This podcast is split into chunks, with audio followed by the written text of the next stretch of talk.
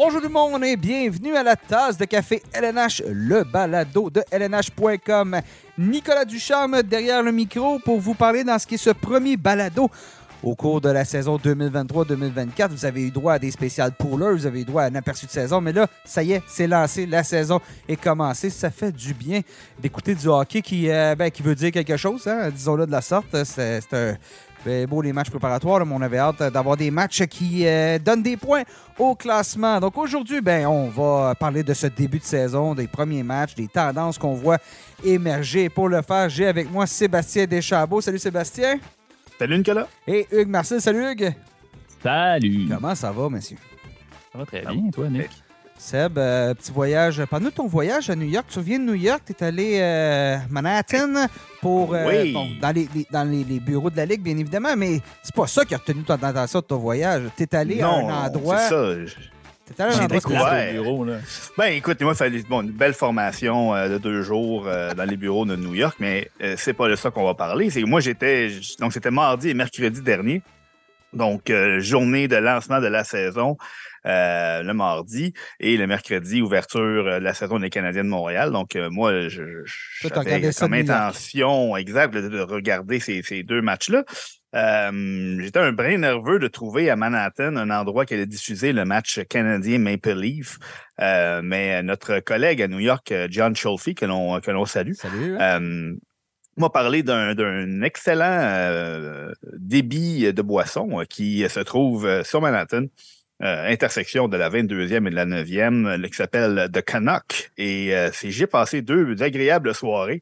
Euh, écoute, on donnait une idée de la place, la- l'espèce de- d'abri à l'avant de, de, euh, de la porte est un énorme drapeau canadien. Il y a une tête d'orignal derrière le bar. Euh, toutes les télés montrent que du hockey ou à peu près. Euh, Poutine et bière Unibrou au menu. il, y a de la, Unibrou? il y avait de la Unibrou. J'ai Ah, dégusté une poutine avec une fin du monde en- en- à ma première soirée là-bas. C'était euh, c'était une- un, un- pas des paysans, disons. C'était la deuxième soirée, surtout celle du euh, Canadien contre, euh, euh, contre les Maple Leafs. Le- le- L'endroit était rempli de, de- de gens avec des chandails des Maple Leafs, euh, des Canadiens.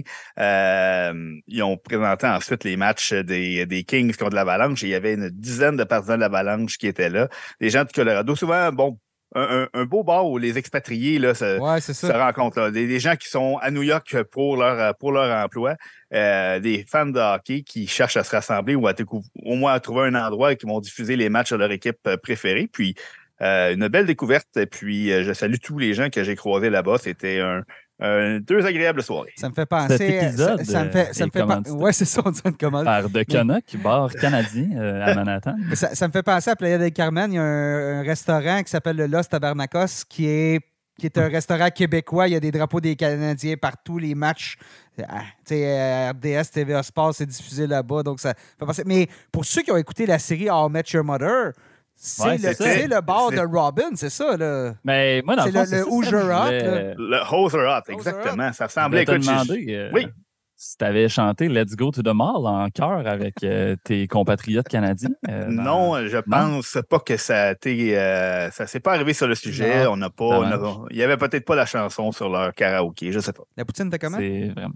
Ah, bon, écoute, euh, je ne veux pas critiquer euh, la cuisine de l'endroit. Par contre, euh, il n'y avait pas de fromage en crotte dans la poutine. Donc, euh, c'est euh, déjà là, on partait avec une C'est petite. ça. C'était quoi, c'était du fromage râpé ou. Ouais, écoute, Ah, déjà, non, il était non, caché non. sous la sauce. Ah, C'était bon. Écoute, non. il y avait quelques éléments à peaufiner euh, dans leur recette. Par contre, euh, 10 sur 10 pour l'effort, pour, euh, pour, pour ce, cet ajout sur leur menu, euh, la sélection de produits houblonnés canadiens, plusieurs microbrasseries qui étaient là. Donc, regarde, on, retient le positif de cette expérience. Bon, revenons au hockey. On va, lâcher. On se, on se croirait à l'évasion, je sais pas, la chaîne Évasion à la télévision. Donc, euh, aujourd'hui, à l'émission, On revient sur la, première semaine d'activité, quelques matchs déjà disputés, quelques histoires qui retiennent un peu l'attention. Donc, on va faire un tour d'horizon de tout ce qui s'est passé jusqu'à présent. Entre autres, la, la, solide départ des champions de la Coupe Stanley, les Golden Knights. Austin Matthews, qui est particulièrement impressionnant. Et on va aussi parler des débuts de Connor Bedard euh, dans, euh, dans son nouvel uniforme, le premier choix du repêchage. On va aussi avoir comme invité Jean-Luc Grandpierre, euh, l'analyste des matchs des Blue Jackets de Columbus. va venir nous parler de, du début de saison et surtout de l'été mouvementé qu'on a eu du côté de Columbus. Mais avant de commencer, avant, avant, tout ça, on va parler du début de saison des Canadiens de Montréal. Et pour le faire, on a avec nous le journaliste oui, du LNH.com, Robert Laflamme. Bonjour Robert. Salut Nicolas. Comment tu vas? Ça va très bien, toi? Euh, très bien, très bien. Tu es, remis de ton palpitant match d'hier au Centre Bell? Ça n'a pas été facile, mais oui, effectivement, on est bel et bien euh, remis de, de, tant d'émotions. Fort heureusement qu'il y avait Marc-André Fleury pour euh, animer le spectacle parce que c'est pas mal euh, c'est pas mal tout ce qu'on a eu à se mettre sous la dent là, chez les, partisans des Canadiens. Les, amateurs québécois, devrais-je dire.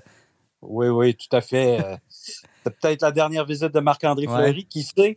Mais en tout cas, oui, c'est ça. Heureusement qu'il était là avec son, son style spectaculaire. Alors, oui, les amateurs l'ont bien applaudi après le match. Et puis, euh, Marc-André Fleury, c'est un personnage euh, très apprécié dans le monde du hockey. Partout, il fait l'unanimité. Alors, euh, oui, c'est ça. Heureusement qu'il était là parce que le Canadien ne s'est pas du tout présenté. Non, exactement. Et, je continue sur Fleury, mais bon, c'était une victoire, 454e victoire hier, 400, non, 5,45. 5,45, je mélangeais mes 5 puis mes 4. 5,45, là, s'approche rapidement de Patrick Roy. Est-ce qu'on en parle chez le Ward? Est-ce que justement ça retient l'attention? Je sais, que tu étais, ben, dans le vestiaire du Canadien, pas de celui des, du Wild, là, mais quand même, euh, ça, ça devait, il devait avoir un petit buzz là, quand même sur ce qui s'en vient pour lui. Là. Ben, euh, comme tu dis, j'étais pas là, mais possiblement. Mais les joueurs de hockey ont cette capacité de, de, de, de, couler avec euh, de sources et puis de, de faire leur petit train-train. Alors, je pense que ça va être plus quand on va On vit tellement au moment présent que je pense que ça va être plus quand on va approcher vraiment là, euh, euh, de, Patrick Roy, là, qui est à 5,61. Alors, tu sais, il reste encore quelques victoires, mais c'est sûr que euh, dans la tête de, de Marc-André Fleury, on y pense. c'est sûr, sûr, Il y D'ailleurs, il y avait, toute la famille, il y avait des amis, il y avait des, anciens coéquipiers. Donc, c'est un match spécial pour euh, Marc-André Fleury. Puis, je sais pas, Bob, est-ce que euh, avais-tu l'impression que justement ça a un peu motivé les troupes du côté du Wild et à l'inverse, euh, on en reparlera, mais le CH, on s'est fait prendre au piège? Ben, je ne dirais pas que ça a motivé les troupes. Marc-André Fleury, quand il joue à Montréal, c'est sûr que. Oui, il est tout le temps. ouais, hein. Les joueurs devant lui veulent bien faire tout ça. Mais euh, bon, euh, je pense que c'est surtout le Canadien là, qui, a, vraiment été euh, mauvais. puis bon, c'est ça, un mauvais match dans le système quand c'est le match numéro 3 de la saison. bon, c'est un petit peu inquiétant. C'est qu'il y a beaucoup de choses. On vient de terminer un camp d'entraînement. Puis bon, des matchs préparatoires et tout ça. Puis euh, hier, euh, bon, les unités spéciales, hein, quand mm-hmm. à, votre premier jeu de puissance, vous accordez deux buts à l'adversaire, ça annonce une, pénible soirée, ça. C'est pas le départ escompté. Parlons-en justement de ce début de saison-là des Canadiens. Euh, c'était un, début quand même très intéressant. Une victoire, une défaite en fusillade contre Toronto. Euh, on s'est présenté dans ces deux matchs-là. Puis justement, as-tu l'impression qu'on a peut-être justement surfé un peu sur cette petite vague-là? Euh, ça peut expliquer un peu la débandade d'hier ou c'est vraiment plus un ben, tu, ben, je disais ton texte qui est sur lnh.com, tu as utilisé le mot déconnecté, si je ne me trompe pas. Oui, oui. Ben, moi, je pense que euh, les deux premiers matchs, ça a été, ça a bon. C'est le premier à Toronto, vraiment. Là, on, se dit ça va être comme ça toute la saison, ça va être toute une saison. Après ça, contre Chicago, euh, bon, ça a été un bon match également, Connor Bedard et tout ça. Bon, hier, euh, est-ce que c'est une erreur de parcours? C'est sûr que la perte de Kirby Dack, à quelque part, est venue euh, affecter le moral euh, des troupes. bon, Martin Saint-Louis a remanié les trios, tout ça. Est-ce que là, on est un peu ébranlé? Par tout ça. Euh, c'est dur à dire. chez les joueurs, après le match, on disait la préparation n'a pas fait défaut. On était prêt. On savait que le Wild exerçait beaucoup de pression puis qu'il fallait être prêt à la subir et à la contrecarrer. Mais sur la patinoire, on a été incapable de suivre le rythme du Wild. Euh, les relances, ça ne fonctionnait pas. Euh, ce qui ne pouvait pas fonctionner euh, ne fonctionnait pas chez le Canadien. Alors, c'était un match à oublier, mais il euh, faudra voir euh, les suivants. Qu'est-ce que ça va donner? Les Capitals s'en viennent samedi. Alors, c'est ça. Il ne faut pas que ça soit une tendance. C'est sûr qu'on veut éviter, sans parler de, séries et tout ça, chez le Canadien cette saison, on veut éviter les longues glissades. Alors, tu sais, faut tout de suite euh, redresser la barre. Puis, euh, bon, on aura deux journées, jeudi et vendredi, là, pour euh, travailler les unités spéciales, possiblement. Alors, c'est ça. On verra samedi ce que ça donnera. Bob, tu as, parlé des trois matchs des Canadiens. le premier contre Toronto, on, s'est mesuré une puissance de la Ligue. ils sont bien tirés d'affaire. un match contre une équipe qui devrait occuper le bas du classement, contre qui on a quand même relativement bien paru, même si ça n'a pas été un grand, grand match. Euh, et celui-là euh, de, de, mardi contre le Wild où on était complètement déclassé. Lequel de ces trois matchs-là, tu penses, va refléter le plus la saison euh, de l'équipe? Ben, moi, je pense le match de samedi contre, les Blackhawks. Oui, c'est ça. Je pense que c'est un peu un entre-deux. Contre les mm-hmm. Maple Leafs, bon, c'était palpitant, beaucoup de buts, tout ça. Euh, il va en avoir d'autres matchs comme, comme ça, mais il y avait, il y avait de l'émotion, de l'intensité. c'est le premier match de la saison à Toronto. Contre les Maple Leafs, les, Canadiens s'en tirent toujours euh, pas mal. Et puis, euh, bon, premier match à domicile contre les Blackhawks, on était prêts également. Moi, moi, je pense que le, match contre les Blackhawks va ressembler pas mal à ce que va être la saison. Si on évite les blessures, parce que là, en plus, hier, il y a Caden Goulet qui n'a pas terminé le match, euh, l'excellent jeune défenseur. Alors, on doit se croiser les doigts là, pour pas que ça recommence comme la saison dernière. Oui, parlons euh, si je peux, je peux embarquer, euh, Nick, si je peux ajouter quelque chose. tu as dit que le match contre les Blackhawks va probablement refléter la saison du Canadien. Je suis assez d'accord. Surtout, moi, c'est un point que je trouve que les Canadiens vont devoir changer et qu'on a qui a été un peu un problème contre les Blackhawks et aussi contre le Wild, c'est l'indiscipline. Euh, je regarde les, ah. statistiques, 20 minutes de pénalité contre, euh, contre les Blackhawks, 40 contre euh, le Wild hier. On a donné 8 jeux de puissance aux, Blackhawks, c'est pour Blackhawks au, Wild. Donc, c'est vraiment, vraiment problématique de cette saison-là jusqu'à maintenant. Puis, c'est comme tu dis, on a gagné, on a gagné contre les Blackhawks, mais on a gagné parce que c'est une équipe de fond de classe. C'est une équipe qui devrait occuper le fond du le, bas du classement. Et on s'en est tiré à cause de ça, même malgré l'indiscipline, mais on voit tout de suite que contre une équipe comme, le Wild, qui a des munitions offensivement, ça ne fonctionnera pas. je, regarde le, reste du calendrier. on a une pause avant samedi pour peut-être euh, travailler là-dessus, mais les Capitals, euh, les Sabres, les Devils, euh, les Jets, après ça, les Golden Knights pour finir le mois d'octobre. Hmm. C'est pas, pas des équipes contre qui tu peux te permettre d'être indiscipliné, là, même si, mettons, les Capitals n'ont pas un très bon début de saison. C'est quelque chose qui va devoir changer. Je, suis convaincu que Martin Saint-Louis en parle déjà. Oui, oui, oui. C'est récurrent parce que la, saison dernière aussi, les Canadiens ont eu une passe comme ça où on était indiscipliné. On a, on a réussi à, rectifier le tir, mais euh, bon, c'est ça. Là, en début de saison, là, on est vraiment on est l'équipe la plus punie euh, euh, de la Ligue nationale après trois matchs. Alors, je pense que oui, il faut. Ce sont des pénalités là, qui sont facilement euh, on peut facilement éviter ce type de pénalité-là. Slavkovski, le jeune, hier, deux pénalités en territoire adverse. Euh, euh en fin de deuxième qui met inutilement un adversaire en, échec deux secondes après la fin de la, période. Euh, c'est de l'indiscipline qu'on peut facilement corriger, mais c'est ça. Je pense que Martin Saint-Louis du travail. Puis jeudi, les, séances d'entraînement jeudi vendredi vont être, vont être euh, intenses, d'après moi. Ouais, D'ailleurs, Bob, tu disais, tu parlais de l'indiscipline l'année dernière. Je regardais les statistiques. On avait terminé, on était huitième, la huitième pire équipe au niveau de, la discipline on avait terminé avec un taux d'efficacité à l'infériorité numérique de 72,7. Ça nous mettait 29e et très proche du dernier rang là, euh, dans, la LNH. Puis cette année, ce taux d'efficacité-là en infériorité numérique n'est pas, est pas meilleur jusqu'à présent. C'est à peu près similaire. Donc, les, les euh, si en plus on garde nos mauvais plis, on est indiscipliné et en plus on n'est pas plus efficace sur les unités spéciales, ça, ça s'annonce difficile. Puis là, on vient justement d'en parler. Kirby Dack, euh, on vient de tomber au combat. Kaden Goulet, on va avoir des nouvelles incessamment. Peut-être qu'au moment où les gens nous écoutent, c'est déjà sorti, on a plus de nouvelles. Mais si ça devait être une, blessure importante à Goulet, c'est. Euh, as-tu l'impression justement que ça va commencer rapidement à peser lourd sur le moral alors que euh, on a l'impression que le, scénario des, deux dernières années commence déjà à se répéter chez les Canadiens?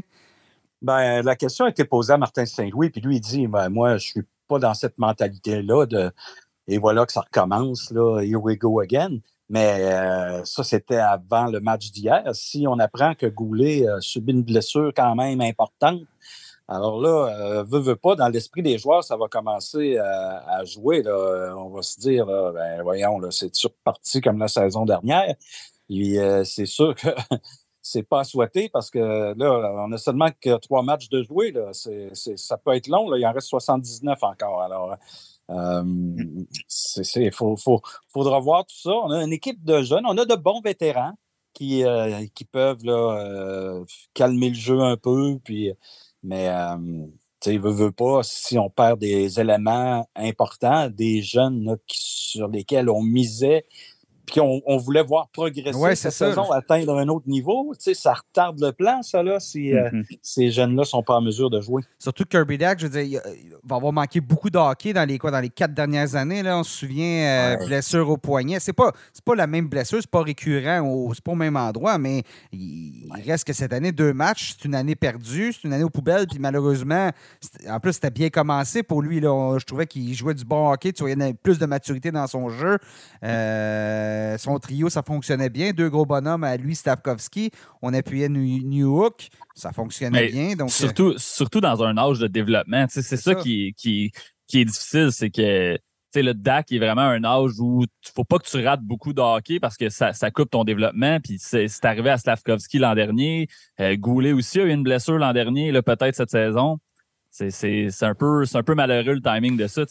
On ne souhaite jamais de blessure, mais c'est certain que je préférerais euh, une blessure à un vétéran qui a du millage et qui est expérimenté. En plus que, en plus que le tricolore a remanié son, son personnel médical cet été, donc tu espères qu'il y ait du changement. Je ne sais pas si c'est de quoi dans l'eau au Centre Bell, mais. Euh, non, c'est sûr que c'est des, euh, des blessures. Il y, a des, il y, a une grande part de malchance là-dedans. Puis on va espérer, j'imagine, chez l'état-major, que ça, cette malchance-là est, est fini de s'abattre. Euh, mais Bob, on vient de parler de toutes ces blessures-là de, début de saison. Ça va être à qui de, euh, de prendre la relève? Qui, qui à ton, à ton œil euh, exercé et légendaire, aiguisé, a ce qu'il faut pour prendre, pour prendre le relais autant du côté de Dak à la ligne bleue? Ben moi, un joueur, puis Sean Manahan, c'est tout un joueur de hockey. Puis s'il peut rester en santé aussi, c'est un bon vétéran. Euh, il, peut, il peut combler en partie la perte de Dak. Un qu'on a vu hier qui a connu un. C'était le meilleur joueur des, Canadiens, c'est Tanner Pearson. Un autre bon vétéran qui, euh, est, affamé, lui, cette saison, après avoir raté presque toute la saison dernière en raison de, de problèmes à un poignet. Alors, euh, tu sais, c'est des vétérans comme ça qui doivent, parce que Suzuki et Caulfield vont être l'objet d'une surveillance encore plus étroite là, sans DAC. DAC permettait justement à Suzuki de respirer un peu parce que là, les équipes devaient, devaient regarder la formation des Canadiens. Ils se disaient, OK, là, on a deux joueurs de centre. DAC vraiment là, commence à, être un, un, joueur dominant. Il faut le surveiller.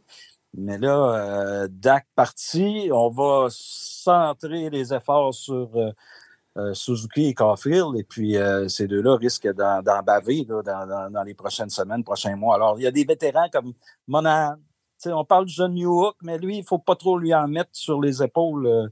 il arrive dans une nouvelle équipe. c'est un, joueur qui a, 14, qui n'a même pas atteint encore les 15 buts dans la Ligue nationale, 22 ans, tout jeune. On va lui donner la, montre de belles choses, mais il faut lui donner le temps, lui aussi, d'arriver, tout ça.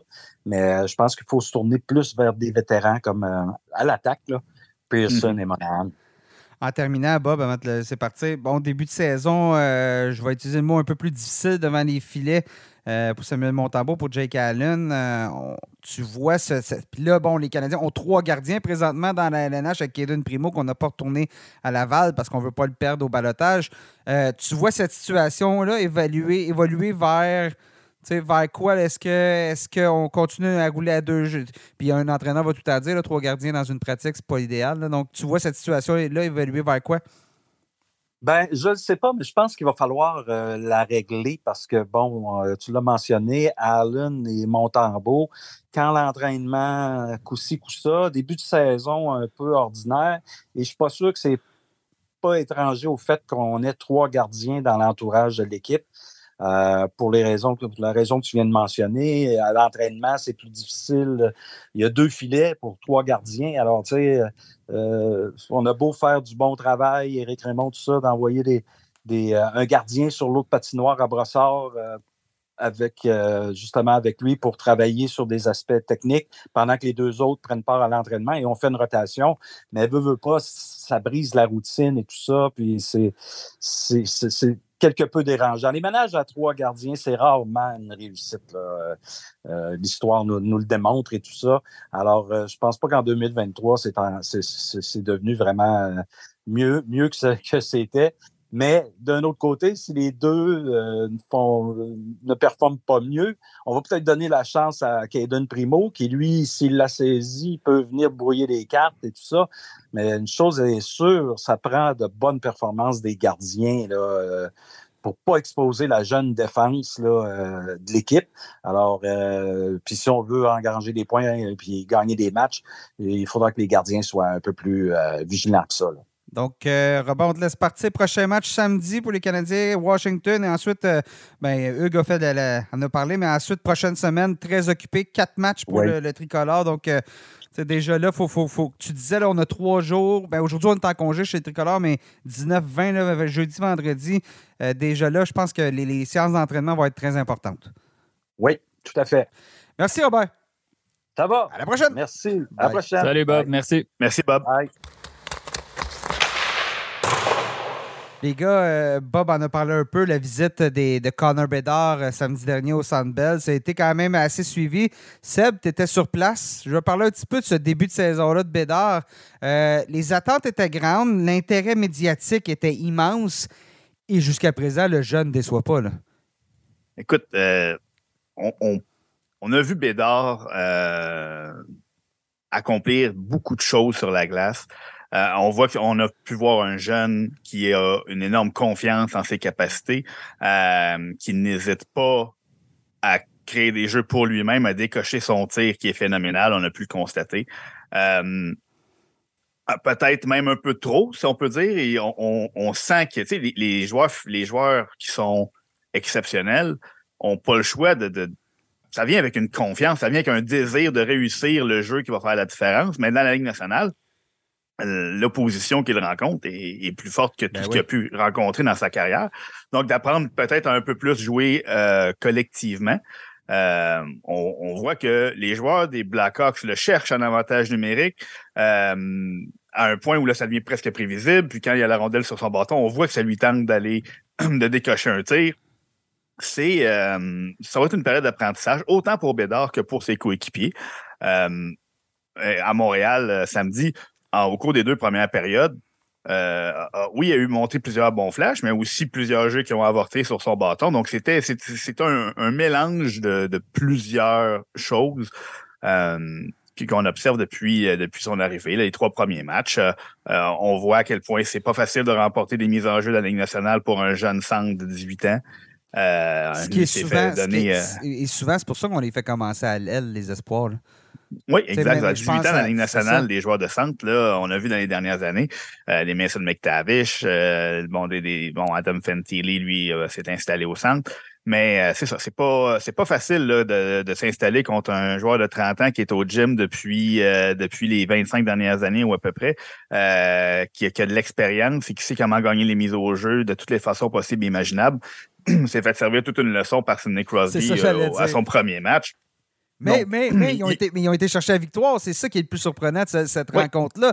On attendait Connor Bedard à un très haut niveau, il a bien joué, mais on attendait les Pingouins beaucoup plus haut. Et je pense que les Pingouins, ça a peut-être été. Disons qu'on a mal, on a mal parti la saison à Pittsburgh parce qu'on se souvient, on a raté les séries éliminatoires l'année dernière en raison d'une défaite contre Chicago. On commence la saison contre Chicago et on subit une autre défaite. Depuis ce temps-là, les Pingouins n'ont pas perdu. Donc, euh, mais et, je regardais. Euh, tu sais, je le regarde jouer Bédard, puis tu vois justement, il y a de la construction de jeu pas très loin, il y a des bonnes opportunités qui ne sont pas nécessairement, qui n'ont pas, été complétés. Il a, bon, il a euh, un but, deux passes en quatre matchs jusqu'à présent.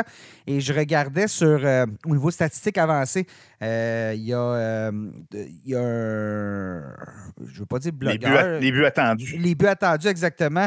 je ne veux pas dire blogueur, je ne sais pas comment le, qualifier, mais quelqu'un qui, s'intéresse énormément, qui fait des statistiques avancées. G-Fresh, G-Fresh Hockey sur Twitter, que j'aime beaucoup consulter. Et lui a compilé les buts attendus depuis, depuis le début de la saison et Connor Bedard est le troisième pire joueur de la LNH. Donc, avec, 2,1 euh, buts attendus. Et là, ça veut rien dire. En gros, ce que ça veut dire, c'est pas qu'il est mauvais. C'est que par sa manière de jouer, aurait dû marquer, aurait dû avoir un, deux ben, buts de plus. C'est pas, pas compliqué, on le voit dans son jeu en ce moment. Pas besoin d'une statistique avant. Je veux dire, le, le, point, le point est bon à faire, mais Connor Bedard a présentement 20 tirs en 4 matchs, puis il y a un but.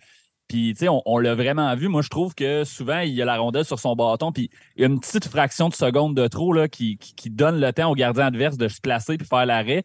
Ça, c'est quelque chose qui va venir avec l'expérience. Il, il va finir par réaliser qu'il y a moins de temps que dans le junior pour décocher des tirs. Puis, avec le temps, il va juste comme commencer à, s'adapter, il va savoir quand décocher, changer son angle de tir. des, des petits détails que euh, après quatre matchs dans, la Ligue nationale, c'est normal qu'il n'était pas encore euh, réalisé. Pour les tentatives de tir aussi, euh, Connor Bedard, il, est un des, des, bons joueurs déjà dans la Ligue nationale. Donc, moi, je trouve ça le fun puis prometteur de voir que le, kid a 18 ans, mais il débarque dans la Ligue, mais il ne se gêne pas. Lui, il ne cherche pas ses autres coéquipiers. Quand il a la rondelle sur son bâton, il essaye de tirer.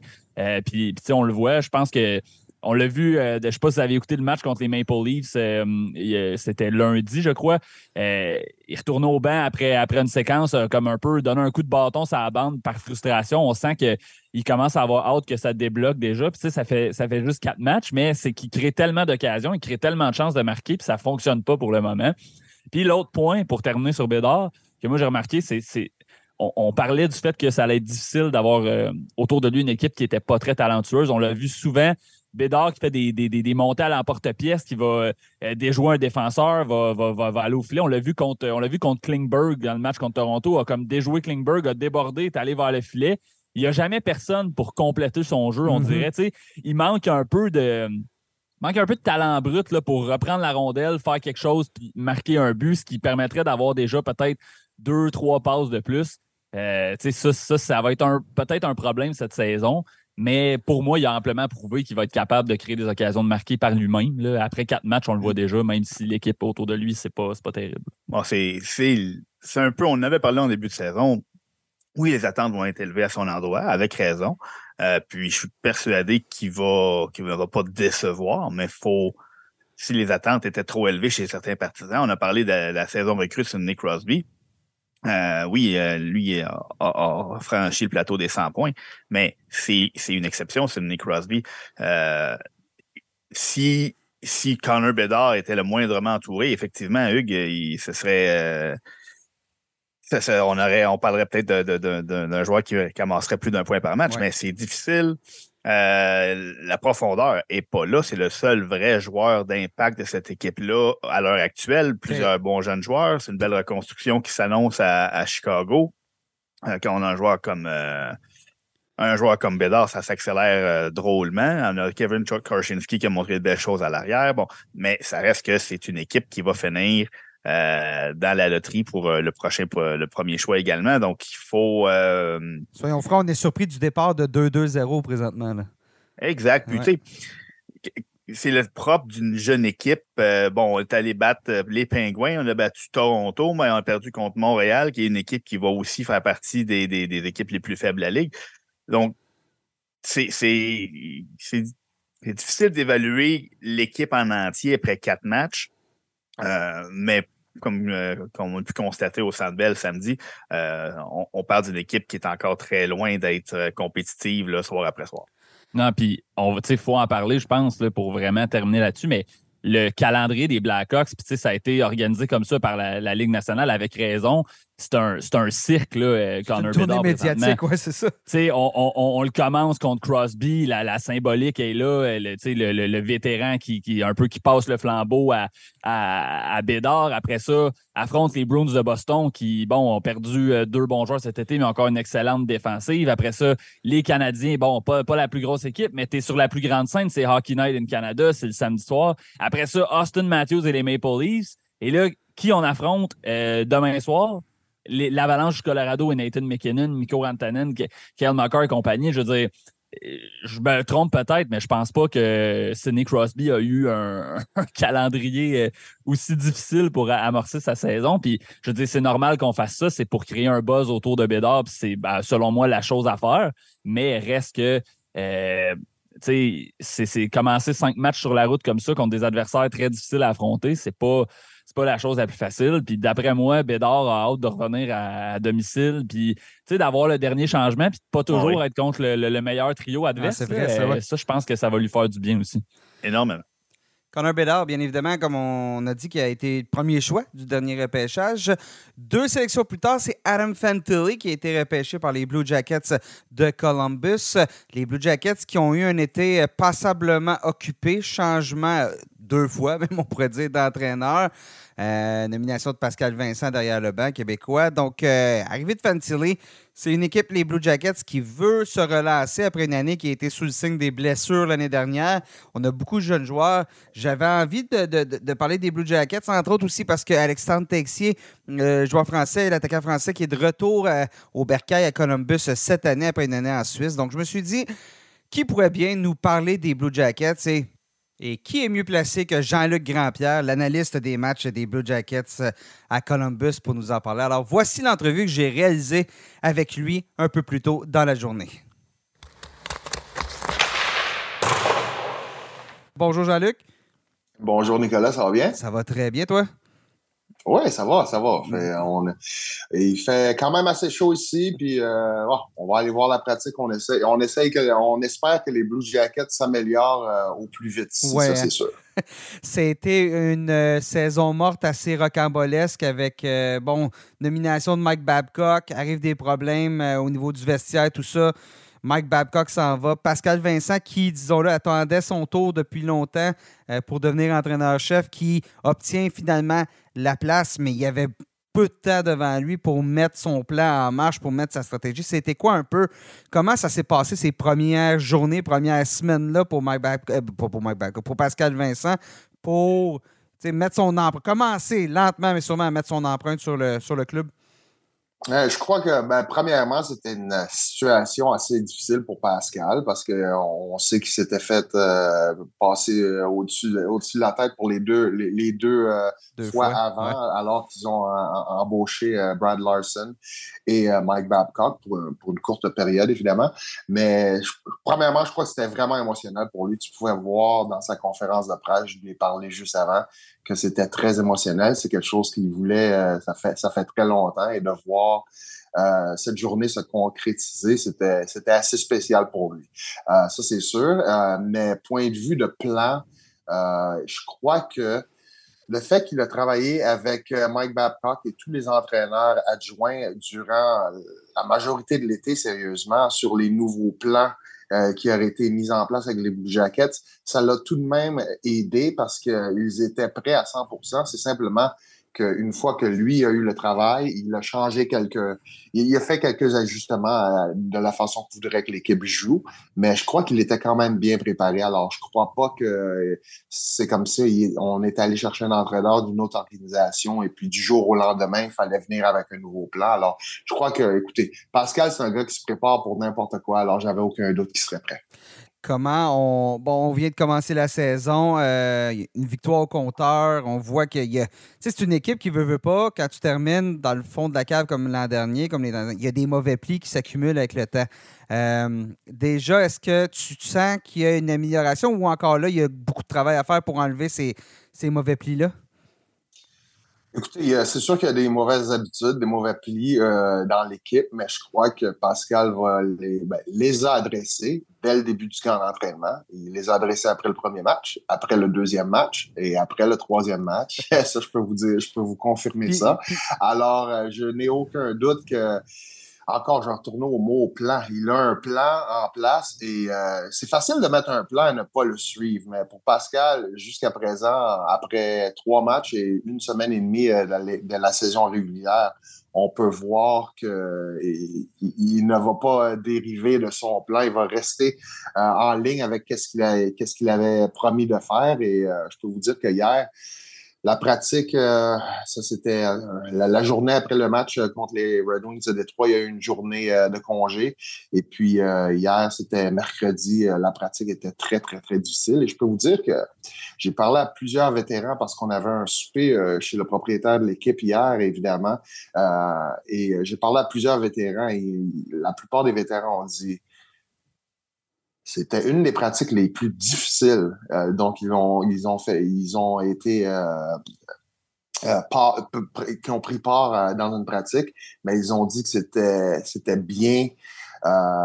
ça faisait du bien de faire une pratique comme ça parce qu'ils ont dit, il a sortir le méchant, il a dit, il, y a certain, il, y a, il, y a, une certaine habitude de travail qui n'était pas là dans les, les, les deux saisons euh, avant ça, depuis que John Torra est parti, et puis que ça a fait du bien. Ça n'a pas fait du bien au corps, mais je pense que ça a fait du bien à l'esprit d'équipe et vraiment euh, établir euh, le niveau de travail qu'on veut voir à, chaque match euh, avec les Blue Jackets. C'était, ouais, c'est vrai que sous John Tortorella, il n'est pas toujours le plus populaire, John Tortorella, mais s'il y a de quoi qui est stable dans son cas, peu importe les équipes qu'il a dirigées, c'est le niveau d'effort qui était demandé. Donc, il y avait eu une baisse à la suite de son départ, ce que je comprends. Oui, et puis c'est pas seulement un niveau d'effort, c'est une euh, constance? Les, expectations. Ouais, c'est la constance. Euh, et, puis euh, pour moi, il y a un mot que Pascal Vincent a dit que c'était, ça m'a vraiment impressionné. Il a dit, écoutez, moi, des joueurs qui travaillent fort, ça m'impressionne pas. Il dit, travailler fort, c'est, je devrais pas vous dire, hey, félicitations, tu as travaillé fort. Pour lui, c'est une expectation. Il s'attend à ce que tout le monde travaille fort, mais c'est le, niveau d'exécution. C'est ça le problème. Alors, on parle des, des, des, petites batailles autour de la patinoire à un contre un. Euh, le problème, c'est quand tu gagnes pas assez de ces batailles-là, tu perds le match, évidemment. Et c'est ça son problème en ce moment. C'est pas nécessairement le niveau de, de travail, intensité. Lui, veut voir, euh, il veut voir les joueurs vraiment et c'est tout ce qui est possible pour gagner les petites batailles autour de la patinoire. Et c'est, ça m'a vraiment impressionné de, l'entendre dire ça parce que souvent on pense, oh, il travaille pas fort, mais c'était pas le niveau de travail son problème.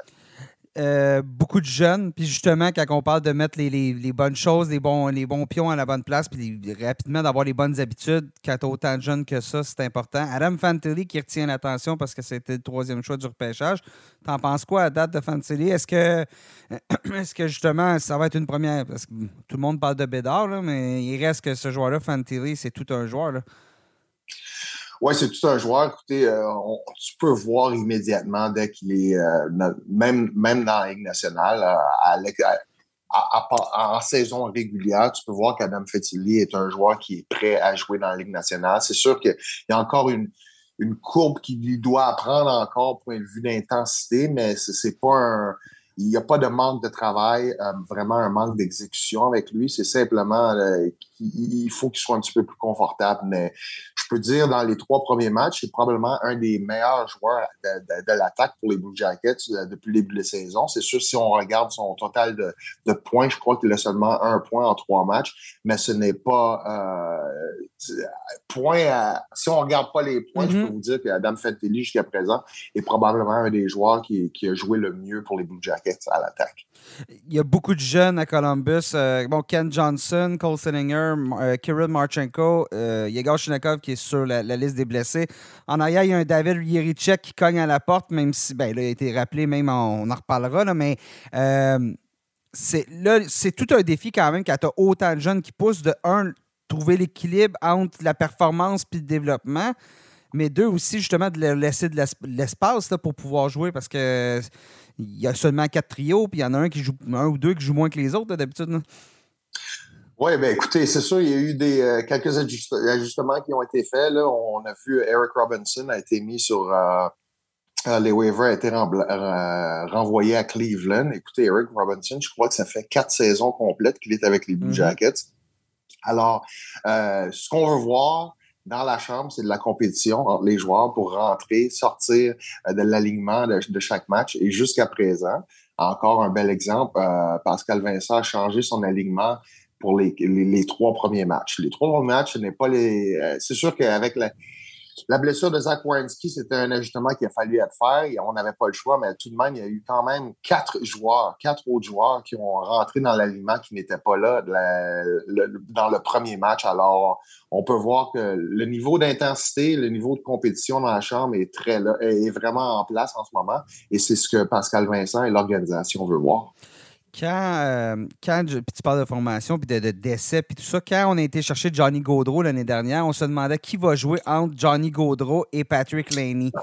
Ce qu'on n'avait pas comme réponse, c'est Patrick Laney lui-même. On l'essaye, Patrick Laney, au centre cette année. Drôle d'expérience. On n'avait pas ça sur notre carte de bingo, mais ça en dit quoi jusqu'à présent, cette tentative de transformer en joueur de centre? Ben, écoutez, personnellement, je crois que sur les, dans le cercle des mises en jeu, c'est sûr que c'est probablement le, plus gros ajustement pour Patrick Liney. Je crois que ça ne va pas très bien, surtout quand tu le compares à un gars comme Boone Jenner, un joueur de centre euh, pour les Blue Jackets ben, au cours des dernières années qui, qui fait très bien dans le cercle des mises au jeu. Mais point de vue de position, point de vue de, jeu, surtout dans, la zone défensive. C'était probablement mon plus gros point d'interrogation à propos de Patrick Liney. Jusqu'à présent, il fait très bien. Ce qu'on a vu dans le camp d'entraînement, c'est ce qu'on voit durant la saison régulière. Est-ce qu'il va rester au centre? Je ne le sais pas. Écoutez, le dernier match, euh, on a vu Adam Fantilli à l'aile avec Patrick Liney. Alors, euh, je sais qu'il y a une belle chimie entre Liney et... Euh, euh, mais je crois que d'ici la fin de la saison, je ne serais pas surpris de voir l'année retourner à l'aile et voir Fantilli au centre, surtout s'ils vont jouer ensemble les deux. Euh, Johnny Goodrow, Patrick Liney, écoutez, on a essayé ça chaque saison. On, je crois pas que la chimie est vraiment là entre ces deux-là. Euh, je crois que Johnny Goodrow, sa meilleure chimie est avec le joueur de centre qui est euh, Boone, Boone Jenner. Je crois qu'ils ont une très belle chimie. Jusqu'à présent, je dirais Marchenko, Goodrow et et Johnny Goodrow, ça a été probablement la meilleure ligne que j'ai vue dans les trois premiers matchs euh, quand ils ont joué ensemble. OK. Ben Puis Fantilli, quand même gros bonhomme en plus. C'est le type de. Type de... C'est correct de le, laisser, de le faire peut-être commencer à l'aile. On voit ça souvent. On a souvent, je pense à Mason McTavish l'année dernière à Anaheim. Euh, tu le fais commencer à l'aile, tu lui trouves le temps, tu lui donnes le temps de trouver son rythme, puis ensuite tu l'amènes en position de centre. Donc ça peut être la stratégie à plus long terme. Oui, oui, oui. Écoutez, on l'a vu souvent. On l'a vu à Montréal avec Kotkaniemi. On l'a vu avec euh, d'autres exemples. Écoutez, même euh, Alexandre Texier, quand il est venu ici, Ken Johnson a été repêché en tant que joueur de centre. Jusqu'à présent, c'est sa deuxième saison. Toujours à l'aile. Alors, ça fait partie de la transition de la Ligue américaine ou de la du junior ou de, du, du hockey collégial à la Ligue nationale, n'essayer de pas exposer ces jeunes à 18-19 ans euh, contre des joueurs de centre d'expérience comme les Crosby, Malkin, etc. Alors, c'est ça fait partie de la progression naturelle, mais pour Fantilli, je crois qu'il est prêt. Ils vont le mettre là dès le début. Tu as parlé de Zach Wierenski. L'année dernière, a manqué presque toute la saison. Blessure. Cette année, commence encore blessé. Là. Bon, c'est pas le même endroit au moins. Là, donc là, c'est une contusion au niveau de la, niveau de la cuisse, là, armstring, si je ne me trompe pas. Là, donc, euh, euh, mais bon, là, il manque, il manque mais on a fait beaucoup d'améliorations en défensive. Ivan Provorov, Damon Severson, euh, David Yerichek, justement, qui bon, a été rappelé en l'absence de, de qui est très, très prometteur cette défensive-là, est-ce qu'on est sur le point de l'avoir?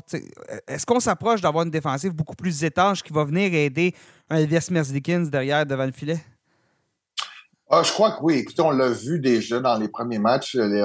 Si on regarde les chiffres même d'Elvis Merzlikins dans euh, le match et les deux périodes qu'il a joué, euh, ça a été excellent, euh, surtout à comparer les résultats de la, saison passée.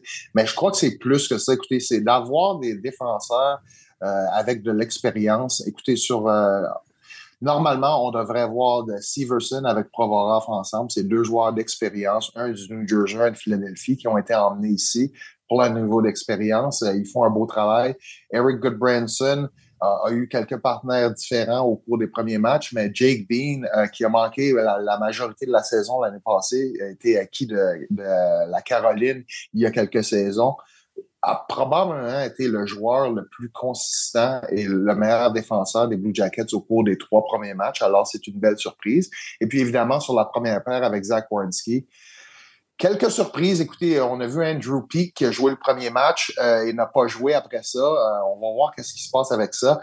Euh, mais on a quand même le jeune Adam Boquist. Alors, il y a quand même la jeunesse et puis évidemment, il y a Yerichek.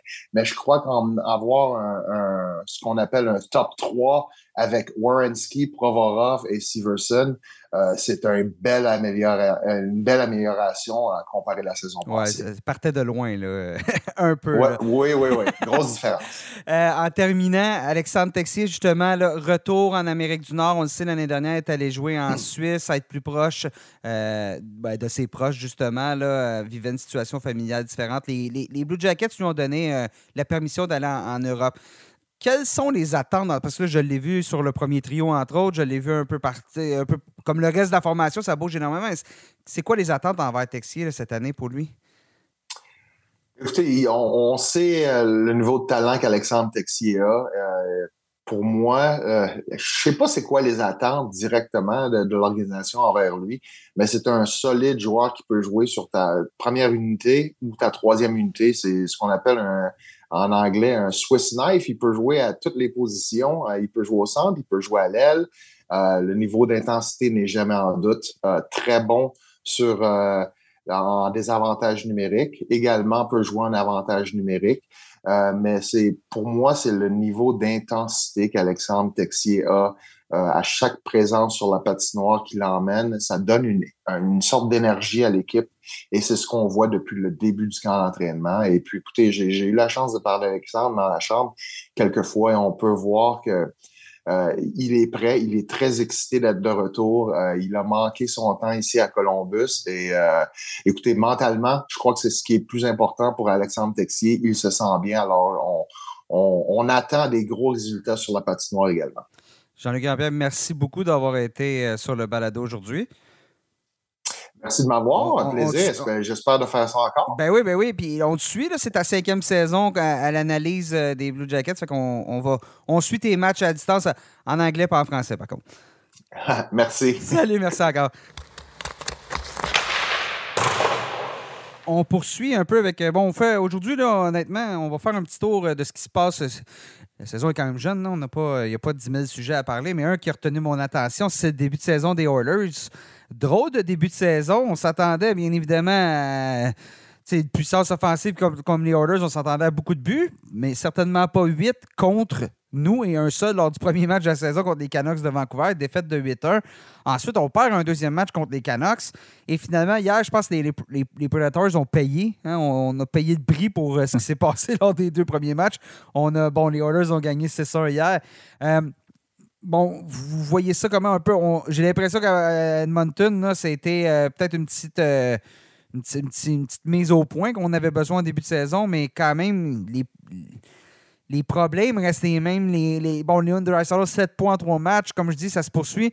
Mais devant le filet, encore là, ça va être. Euh, ça va, ça va être long. Si on espérait un, retour en force de Jack Campbell, c'est ben, pas hier assuré. A été très C'est ça, c'est ça.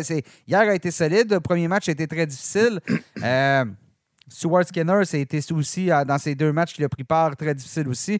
Euh, les, les, Oilers, vous les voyez aller où cette année, là, quand vous regardez où, ça va être la même recette? Écoute, moi, ça me fait un peu penser au, début de saison de, exemple, les mêmes l'année dernière. on s'attend de grandes choses de l'équipe, c'est un départ difficile, la panique arrive. Euh, mais il faut pas penser que les Oilers sont au bord du précipice puis vont rater les séries parce qu'ils ont été euh, quand même un tantinet humilié là, à deux reprises par les Canucks. Euh, un faux départ. On, a on a évidemment pas le, le départ escompté, ça c'est sûr et certain un joueur comme, euh, comme Mathias Colm qui avait raté le premier match, qui euh, c'est une pierre angulaire à la ligne bleue, avait manqué une partie du camp d'entraînement. Est-ce qu'il a tout manqué le camp d'entraînement ou il est arrivé à la fin, je pense, à Colm, si je ne me trompe pas? Là? Écoute, c'est euh, faudrait que je me replonge. Ben, je, pense, je pense que oui, je pense que c'est ça. Il a, fait, il a manqué le premier match en plus. Donc, c'est ça. C'est des choses qui ont Ils ont tous un impact. Jack Campbell avait été fumant pendant le camp d'entraînement. départ excessivement difficile. et là, c'était peut-être juste un, mauvais match, un mauvais, mauvais match à sortir du système. Puis là, on a vu hier contre les Predators, ça a été très solide. Euh, c'est une équipe qui va aller là, aussi loin que ces gros canons vont l'amener. Euh, mais là, déjà, par contre, ce qu'il faut noter, c'est que ça a poussé l'entraîneur, euh, Jay Whitcroft, à modifier, à rassembler tous ces gros canons ensemble, plus de possible de donner un électrochoc. Donc, toute cette belle profondeur qu'on a parlé, l'ajout de Connor Brown qui devait représenter tout un, euh, tout un ajout avec la chimie avec euh, Connor McDavid. Bon, mais ça a duré deux matchs. Hier, Connor Brown était sur le troisième trio. On avait assemblé McDavid et puis euh, Dry, il, il, y a des poolers qui, qui, qui, ont, qui ont, mal au cœur présentement parce qu'ils ont été plusieurs à se lancer sur Connor Brown. Oh, j'en fais partie. Ouais, c'est ça. Partie. disons que l'attrait d'un Connor Brown sur un troisième trio est, vraiment moins, moins intéressant. et moindre un petit peu. Mais je regarde justement, puis si tu regardes en trois matchs, les joueurs des Oilers, il y a seulement sept joueurs qui ont des points chez les Oilers depuis le début de la saison, en trois matchs. Donc, euh, quand on dit là, c'est une question de gros canon à Edmonton, ça ne sera pas différent cette année. Par contre, là, je veux parler des Canucks. Ça, c'est un départ qui est plus intéressant. Les Canucks, c'est une équipe qui, on en, a, on, en a parlé un peu. Bon, l'arrivée de Rick Tockett, euh, on a demandé plus de structure, on a demandé, on a, je pense qu'on a élevé la barre au niveau des attentes euh, du côté de, de Vancouver. Et on commence la saison avec deux grosses victoires contre, euh, contre, contre, les, les, contre les Oilers. C'est pas, pas, euh, pas décevant. Bon, hier, on s'est rendu à Philadelphie. On a perdu 2-0 contre les, contre, les, contre les, Flyers plutôt. Mais quand même, les Canucks, euh, elles vont encourager par ce début de saison-là? Oui, moi, je suis encouragé par le, début de saison des Canucks. Je pense que ça, ça a toujours été une équipe, les Canucks, qui, qui avait les, les, les, éléments offensifs pour faire du dommage. Puis, tu sais, c'est un. Moi, je trouve que c'est un peu ça qu'on est en train de voir. Euh, tu sais, c'est. Victoire de 8 à 1, après ça, victoire de, 8, euh, de, de, 4 à 3. Tu sais, je pense que l'équipe a, les, les, munitions offensives pour faire euh, tu sais, un bon bout de chemin et être dérangeante. Je pense que l'année dernière, c'était peut-être plus défensivement que ça, ne ça, fonctionnait pas. Thatcher Demko n'a pas non plus bon, subi une blessure, l'année dernière, n'a pas non plus connu le, la, meilleure la saison dont on s'attendait de lui. Mais euh, effectivement, moi, je trouve que, c'est très encourageant. Puis je pense aussi que c'est un peu, c'est, le temps que cette équipe-là montre qu'elle est capable de, de, capable de, tirer son épingle du jeu dans, l'Ouest parce que, euh, que comme je disais, on a des, on a des jeunes prometteurs, les Pedersen, les, les, les, les Hughes, euh, Besser qui, qui, qui ben, en fait, sont plus si jeunes que ça, mais des joueurs qui sont dans la fleur de l'âge, il ne faut, faut, faut, pas passer à côté de cette fenêtre-là non plus qui, qui se présente au Canucks. Ben moi, contrairement à vous, messieurs, je les avais placés en séries éliminatoires. Ah, moi, euh, moi, aussi. Euh, moi aussi, j'ai séries Ah oui, excuse-moi, excuse-moi. T'es pas spécial, mais... Sébastien. Non, essayez pas. euh, mais euh, oui, moi, ce que, quand tu as parlé des attentes un petit peu, Rick Tockett, malgré les deux victoires très convaincantes contre les, les Oilers, euh, a pas du tout prisé la défaite d'hier, euh, a qualifié son équipe. Il n'a pas voulu employer le mot euh, soft, mais il disait qu'il n'avait pas vu d'effort de, la part de ses troupiers. Donc, une défaite, puis Rick Tockett signale déjà, non, non, ça, les gars, ça passera pas. Mais souviens, souviens-toi, l'année dernière, dès son deuxième match, avait qualifié son équipe de soft, Rick Tockett. Donc, je veux dire, c'est une thématique. Là. On exact, lui, l'effort, l'effort et la structure pour Rick Tockett, c'est les, les l'ancrage et les piliers de, ce que lui veut inculquer. Hum, je pense qu'il sait très bien que son équipe va marquer des buts avec les, ressources offensives qu'elle a. Euh, on a vu la fin de saison, tu as parlé de Thatcher Demko, quand il est revenu de sa blessure, a été un des meilleurs gardiens de la Ligue euh, dans le dernier mois de la saison. Euh, parce que la structure devant lui était beaucoup plus étanche. Oui, structuré, c'est pas une structure structurée, c'est redondant un peu, mais bon le, le, le, la, façon que l'équipe jouait devant lui. Ça, le jeu était plus structuré. Exactement. Donc, euh, de voir que ça qu'on amorce la saison comme ça, puis on s'entend à Thatcher Demko dans une défaite de 2-0, c'est pas nécessairement... ah, il était euh, spectaculaire. Là. Ça aurait dû finir 4-5-0. Euh, Donc, c'est une équipe qui euh, selon moi, est sur la bonne voie. La brigade défensive est vraiment le point d'interrogation de cette équipe-là. Euh, on, a évidemment Quinn Hughes, mais derrière lui, bon, son partenaire, c'est euh, Philippe Ronek, qui n'a pas eu la chance l'année dernière de se faire valoir parce qu'il s'est blessé quand il était acquis. donc, c'est les Noah Jolson qui ont eu beaucoup de difficultés, Tyler Myers. on est allé même chercher Mark Friedman, qui était dans les mineurs des Penguins de Pittsburgh. On parle même qui, qui, monte dans, dans la Ligue nationale. On a, échangé, on a échangé Jack Radbone qu'on attendait depuis plusieurs années à, Vancouver puis qui n'a jamais semblé prendre le prochain niveau. va peut-être le faire du côté de Pittsburgh. Donc, ce que tu me dis, c'est qu'à Vancouver, le, plus gros souci, c'est la défensive. Oui, parce que les buts, on va en marquer, c'est pas, euh, pas vraiment une inquiétude. on a le, souci. Carson, souci. Oh là là, merci beaucoup, Nicolas, pour cet agréable calembour. Euh, défenseur, défenseur, des Canucks, pour ceux qui sont. Euh, oui, Carson Souci, qui a joué un match jusqu'à maintenant avec ouais, une blessé, il a été blessé, oui. Exact. Donc, le, L'attaque, comme je disais, ce ne sera pas un problème. On a les munitions pour le faire. Devant les buts, on a un solide gardien euh, qui va pouvoir réparer les, erreurs de jeunesse ou les erreurs d'inexpérience de la brigade devant lui euh, jusqu'à un certain point. Si on n'est pas capable de resserrer ça un petit peu à la défense, euh, ça se peut qu'il y ait certaines soirées difficiles. Messieurs, comme je disais un peu plus tôt, on va faire un petit tour de, la, la, LNH. On a fait, on a fait pareil l'année dernière au premier balado de la, une fois la saison amorcée, c'est-à-dire une thématique, ça tient ou ça tient pas? Donc, je vous lance sur un sujet. Vous me dites si. Puis un sujet, une égalité, ce qu'on vient de voir depuis la première semaine d'activité du calendrier. Vous me dites si ça tient ou si ça tient pas et on en discute. L'absence d'André Vasilevski pendant deux mois va coûter une place en séries éliminatoires au Lightning. C'est ce que je vous demande, ça tient ou ça tient pas? Parce que pour l'instant, le Lightning, on a une fiche d'une victoire, deux défaites, une défaite en prolongation. Encore, euh, encore hier, on s'était incliné. Euh, j'ai un petit Contre les sabres de Buffalo. C'est contre les sabres de Buffalo 3-2 en prolongation, donc ce qui nous fait une fiche d'une victoire, deux défaites, une défaite en prolongation. On sait Vasilevski blessé, opéré euh, au dos. Euh, il va rater au moins deux mois. Les gardiens, c'est Jonas Johansson, c'est Matt Tompkins. Est-ce que lorsque Vasilevski va revenir au jeu et dans l'état qu'il va être, est-ce que Lightning va rater les séries éliminatoires? Je vais y aller en disant que non, ils ne rateront pas les séries éliminatoires. mais là, ça, tient pas, ça tient pas. Qu'est-ce que tu as dit, Nick? Ça tient pas, c'est ça que tu me dis? Oui, c'est ça, exactement. Ça tient pas. Euh, ils vont être des séries éliminatoires. Je vais quand même mettre un, petit bémol. Présentement, il y a Steven Stamkos qui est euh, blessé. Euh, au haut du corps, je crois, qui est réévalué quotidiennement. Mais bon, si on devait annoncer une blessure à long terme à Steven Stamkos ou à tout le moins une blessure qui ferait rater euh, un mois, deux mois, peut-être que mon avis changerait. Mais en assumant que Stamkos revient, moi, je crois que le Lightning va être des séries éliminatoires. Euh, pourquoi? Ben, deux choses. Premièrement, je pense que c'est connu les équipes lorsqu'ils donnent un échéancier pour une blessure d'un joueur il en donne pour plus longtemps que généralement ce qu'on voit.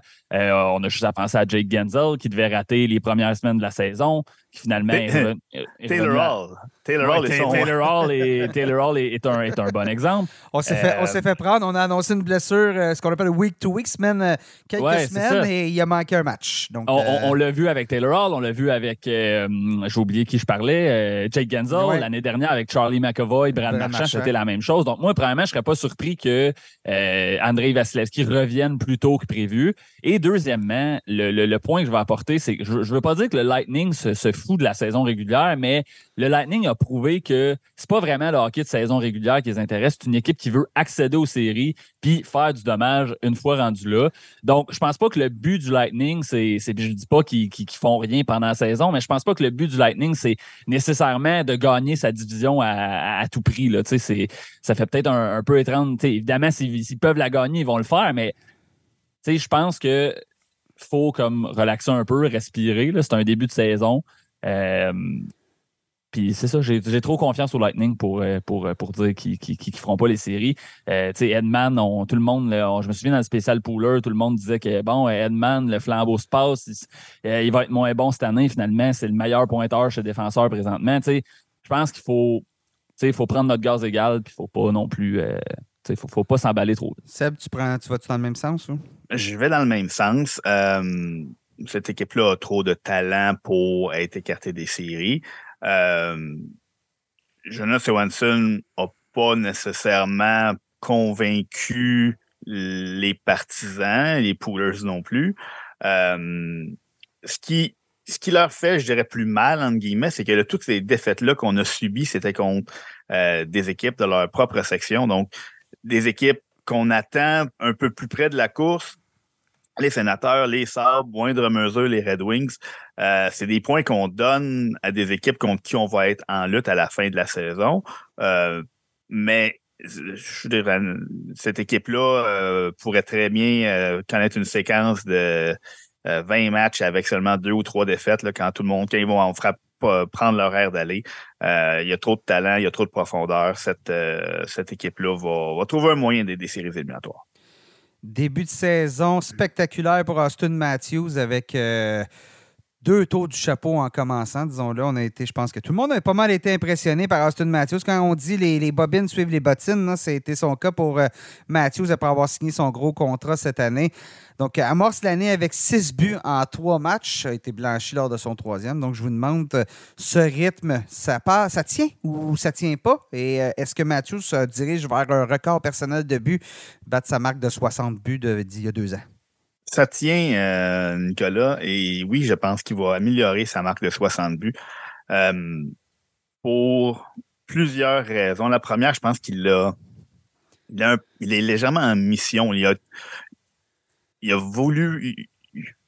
Il y a eu beaucoup de spéculations sur son avenir, a toujours dit qu'il voulait jouer à Toronto, a, signé un contrat pour lui permettre de poursuivre sa carrière à Toronto, veut gagner à Toronto et là veut montrer que euh, qu'il est à la hauteur de ce contrat-là qu'il vient de se faire accorder. Donc, euh, non seulement que tu as parlé de son dernier match était blanchi, quand même 8 au but, euh, 21, 21 tirs en trois matchs, euh, deux fois 8 tirs au but dans un match, deux tours de chapeau. On, on, connaît l'avantage numérique des, euh, euh, des Maple Leafs. Et écoute, il y, a, deux de ces six buts qui sont en avantage numérique. Pourrait finir la saison avec, écoute, 25 buts en avantage numérique, personne ne s'est surpris. je pense que c'est la, c'est la saison où Austin Matthews connaître une éclosion totale en attaque. on a vu 60 buts et 106 points. Il pourrait très bien attendre 65 et 130 cette année.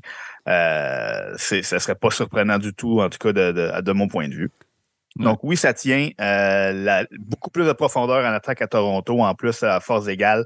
Euh, bon, ce que là, Tyler Bertuzzi fonctionne peut-être pas, mais on va peut-être essayer un Max Domi, peut-être que ça va fonctionner.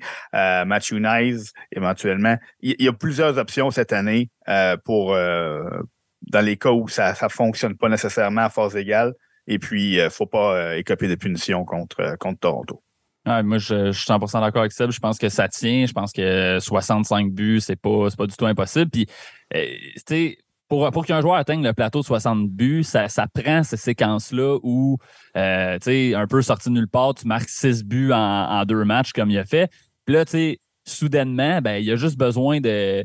Juste besoin de, comme, mettons, euh, pour dépasser le, plateau des, des, 60 buts, il a besoin de quoi? C'est 55 buts, 54 buts pour atteindre le plateau des, des 60 buts. Donc, 55 buts pour le dépasser en 79 matchs.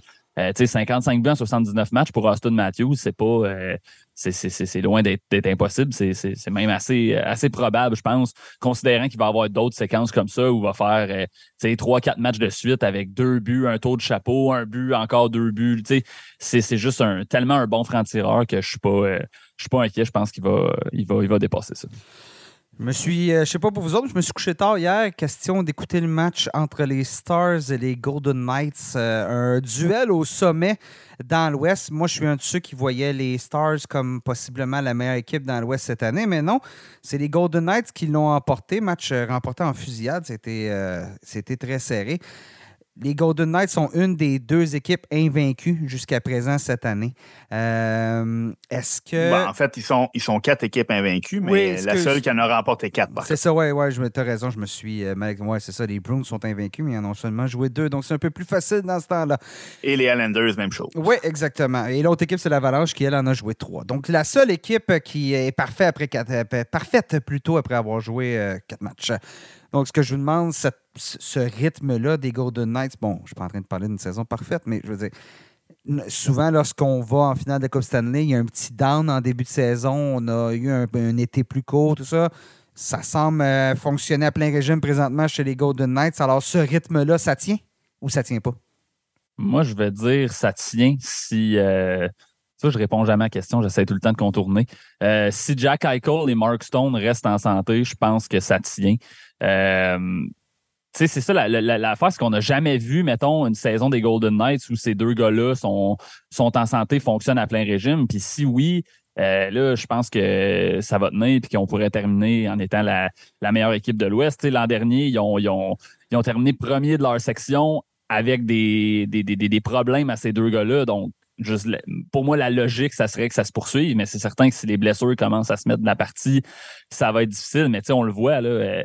Euh, Jack Eichel est, un, est, un, joueur dominant. Mark Stone, ça, va bien, ça tient jusqu'à maintenant. On a Chandler Stephenson qui a un bon, un bon début de saison. On a de la profondeur, on a une bonne défensive devant le filet, deux gardiens qui font le travail. On a je pense que Aiden Hill et Logan Thompson, on peut qualifier ça d'un des, des, bons duos de gardiens. Qui aurait, qui aurait dit ça il y a un an? Ben, ben c'est ça, mais je pense que on n'a pas le choix au moment où on se parle de dire que c'est un des bons duos de gardiens de, de, la Ligue nationale. je parle, je parle de, de duo là, ensemble. On n'a pas, pas de gardien élite, mais je parle de, de comité de gardiens. Pour moi, c'est quand même un des bons de la Ligue nationale. Donc, en assumant que tout, ça tient, qu'on a une saison complète de Jack Eichel, comme je disais, de, de Mark Stone, ben, je vois pas pourquoi, je vois pas pourquoi ça tiendrait pas.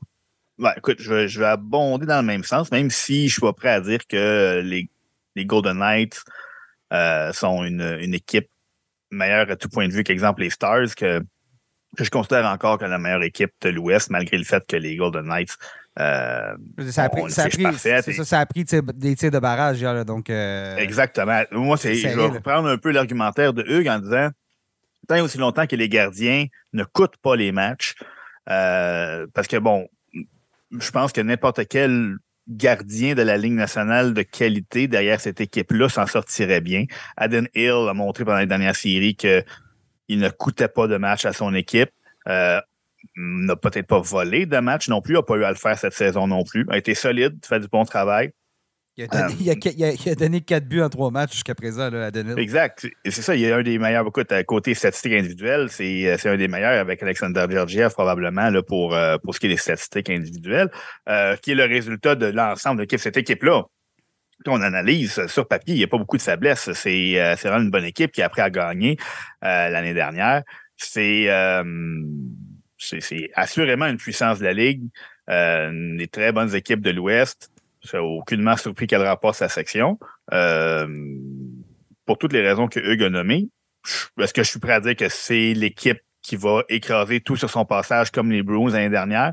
Euh, je vais me garder une petite gêne parce que, bon, les Stars, ça s'est joué euh, à, une des poussières hier, puis je pense encore que cette équipe-là a tout ce qu'il faut pour rivaliser avec les Golden Knights. Euh, mais la, la, la, question, je reviens, c'est saison plus dominante que l'an dernier sais, c'est pas est-ce qu'ils vont terminer. C'est, ce que tu avais sur le planning du podcast, en tout cas, Nick, Non, mais moi, je veux dire, est-ce que. Non, mais je veux dire, est-ce que. là, tu, veux répondre à, tu veux répondre à la question quand ça t'arrange, Hugues, c'est ça? Non, non, mais moi, gars, je, vais la, je vais la reformuler si ça te fait du bien, là, Hugues, là, mais. Euh, euh, trophée des présidents, c'est ça que je veux dire là, dans le cas des. Ah, ben là, là effectivement, avec, trophée des, présidents, on a, un, débat à, il y a un débat à avoir, assurément. C'est parce que je veux dire, avec, moi, je veux dire, ce, ce, ce début de saison-là, est-ce que ça se tient? Donc, est-ce que ça va tenir? Si ça, ça tient, c'est Donc, ta question, c'est est-ce qu'ils vont gagner 82 matchs? Oui, c'est ça. 82-0. Ouais, je pense que oui, ça se tient. on l'a vu dans le passé. C'est quand même pas. Écoute, les Matthews les... a scoré 240 buts. Euh, euh, ben, écoute, euh, voyons, les Bruins ont passé proche l'année dernière d'une saison parfaite. Donc, Tout près, à quelques, quelques matchs Quelques matchs près. Mais ce que je veux savoir, parce que là, on a parlé du duo, Adenil, Logan Dawson par exemple, si on y va à un rythme 3-2, 3 départs pour un, 2 départs pour l'autre, à partir de quand est-ce qu'on met Adenil dans la conversation pour le Vizina? Si ça se maintient, je ne suis pas en train de dire 951 euh, de pourcentage d'arrêt, mais parce que Seb, comme tu dis, je pense que tous les gardiens feraient bien avec une défensive de la sorte devant, nous. Ça prend quoi pour un Adenil pour s'insérer dans la discussion pour le Ben, le même genre de performance que Linus Ulmark a eu l'année dernière. on parle de même situation. Un bon duo tu veux, moi et Hugues, on connecte. Euh, c'est un excellent, un bon duo de gardiens qui n'est pas un gardien des gardiens d'élite, qui se retrouve derrière une équipe d'élite qui, qui, qui, se reflète sur leur, euh, sur statistiques à condition qu'ils fassent le travail. Puis si jamais il, termine avec des statistiques comparables à celles de Linus Ulmark, il est tout à fait dans la discussion pour le Vizina. Mais je trouve pas, tu sais, c'est ça, c'est que je trouve pas qu'un gardien qui est dans un système d'alternance devrait être comme considéré pour le Vizina, mais le problème, c'est que la Ligue s'en va de plus en plus vers ça, vers des systèmes d'alternance. Fait qu'il va falloir changer notre, notre, façon de voir ça, je pense, éventuellement.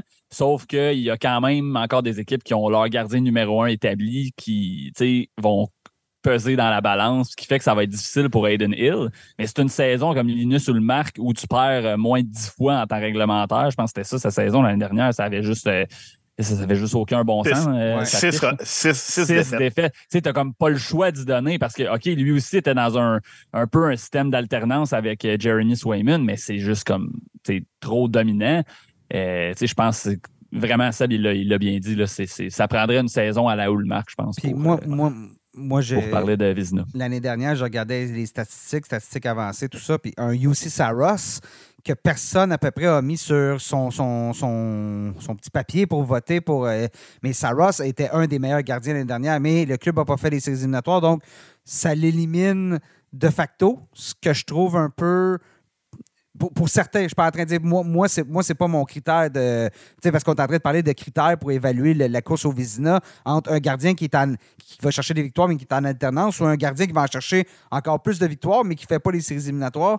Il y a peut-être de quoi avoir. Je pense que c'est pas comme pas comme le trophée Hart. Le, le Vizina ne devrait pas être évalué comme le trophée Hart parce que il euh, y en a des gardiens qui sont excellents et qui se battent tout seuls. donc, euh, ben, on, peut, regarde un peu la même chose pour les, trophées individuels, autres que le Hart, peut-être. Euh, comme un Eric Carlson qui remporte le Norris avec une équipe de dernière place. moi, je reviens à l'argument de Hugues aussi au niveau de, du nombre de départs des duos de gardiens. Euh, il n'y a que sept gardiens qui ont obtenu 60 départs ou plus ah, l'année dernière. C'est fini, c'était pas euh, Donc, c'est effectivement vers là qu'on s'en va. Il n'y en a que 13 qui en ont amorcé plus que 50. Donc, sur, sur 32 équipes, il y en a moins que la moitié qui ont donné plus que 50 départs à leur gardien. Donc, l'autre en a eu au moins 32. Euh, bon, des blessures peuvent expliquer ça. Des, il y a plusieurs plusieurs situations qui peuvent faire en sorte que des, gardiens ont reçu moins ou plus de départs que d'habitude. Euh, donc, n'importe quel gardien maintenant qui obtient le plateau des 50-55 départs est considéré comme un gardien numéro un très légitime. Euh, c'est fini les, saisons de 70 départs, comme dans le temps de Martin Brodeur. Oui, c'est ça. Je regarde là, en 2003-2004, Brodeur avait eu 75 départs. Donc, euh, c'est terminé. Donc, oui, comme on dit, là, pour, on, s'est un peu écarté, là, mais pour la pour le Vézina, euh, ça va être peut-être. Il va falloir changer notre façon de penser. En terminant, le Kraken de Seattle, début de saison difficile. On n'a pas encore de victoire cette année. Fiche de trois défaites et une défaite en fusillade, tir de barrage, prolongation, peu importe. Euh, est-ce que, quand vous regardez toutes les équipes de l'Association de l'Ouest, si ça se maintient, est-ce que le, Kraken va terminer parmi les trois pires équipes dans l'Ouest? Ben, euh, pas prêt à dire ça. Ben, ouais, ça me dérange pas de, de, de, me lancer sur le sujet. Je, moi, les trois pires équipes de l'Ouest, euh, je penserais pas. Là, je veux dire, en partant, je pense que je pense que Chicago euh, et, les Sharks vont être là. Après ça, il va y avoir les Ducks aussi. Ça va être tough de faire pire que ces trois équipes-là. Excuse-moi, j'aurais dû dire le, top, le, pire 4, pas le top 4, le pire 4. Ben, Peut-être, mais pense qu'ils je pense qu'ils vont se relancer. C'est une équipe qui a quand même beaucoup de profondeur, mais je me.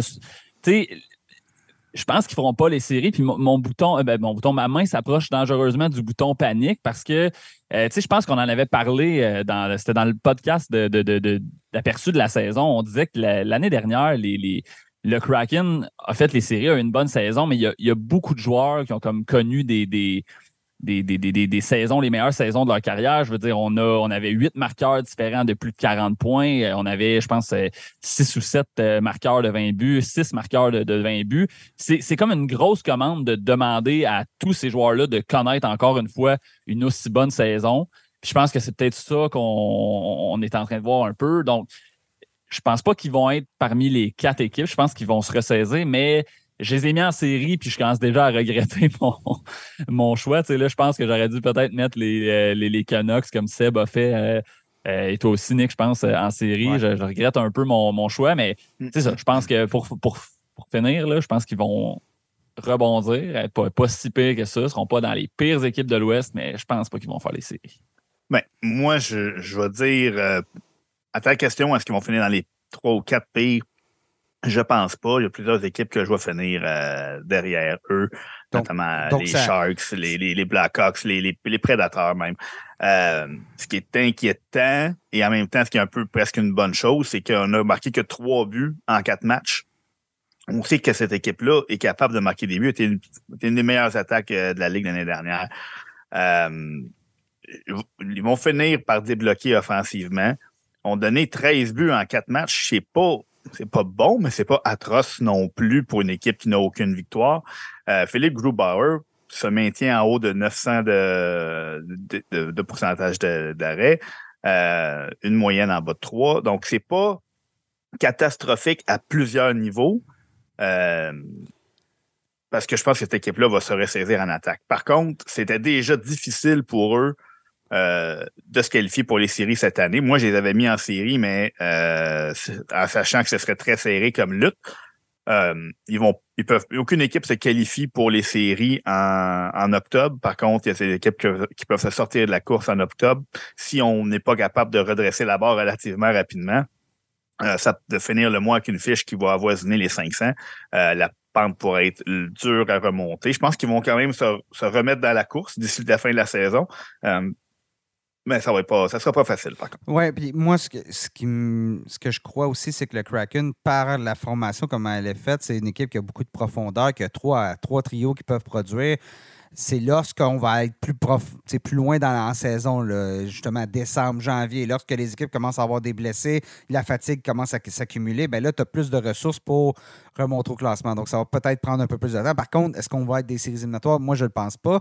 Euh, est-ce qu'on va être parmi les, quatre pays équipes? Ça va dépendre, je pense, des Coyotes et, des Predators. C'est les deux équipes qui, à mon avis, sont euh, peut-être de calibre relativement similaire au Kraken. Donc peut-être devant ces deux équipes-là, mais ce début de saison-là, moi je trouve me laisse voir, tu sais, tu, Seb, tu disais on manque d'offensive, on va se relancer, mais c'est ça aussi, c'est que l'année dernière, tout cliquait offensivement chez les, chez les, chez Kraken. Puis je pense que ça va être difficile à répliquer les succès qu'on a eu offensivement. Donc, on va manquer un peu. On a eu besoin, tu sais, Peut-être qu'on va manquer les séries par 4 points si on avait commencé avec une fiche de 3-1 et non pas de, de, de 0-3. Peut-être qu'il y aurait eu ces 4 points-là qui auraient été bien utiles en fin de saison. C'est là-dessus, messieurs, qu'on conclut l'émission. Donc, euh, merci beaucoup d'avoir été là aujourd'hui. Merci, à toi. Euh, merci, Seb. Chers auditeurs, merci d'avoir été à l'écoute. Donc, euh, le, balado qui est de retour cette année, toutes les deux semaines, habituellement, là, pour euh, vous parler de ce qui se passe aux quatre coins de la LNH. Suivez-nous et faites une recherche de la tasse de café LNH sur. ben, on est partout. On est sur, je sais pas, 10-15 plateformes. donc, je sais pas où vous écoutez vos balados, mais vous devriez nous trouver là-dessus et suivez-nous sur les réseaux sociaux. Abonnez-vous pour être certain de ne jamais manquer un épisode. Merci encore, messieurs. Et merci, chers auditeurs, d'avoir été à l'écoute. On se reparle très bientôt.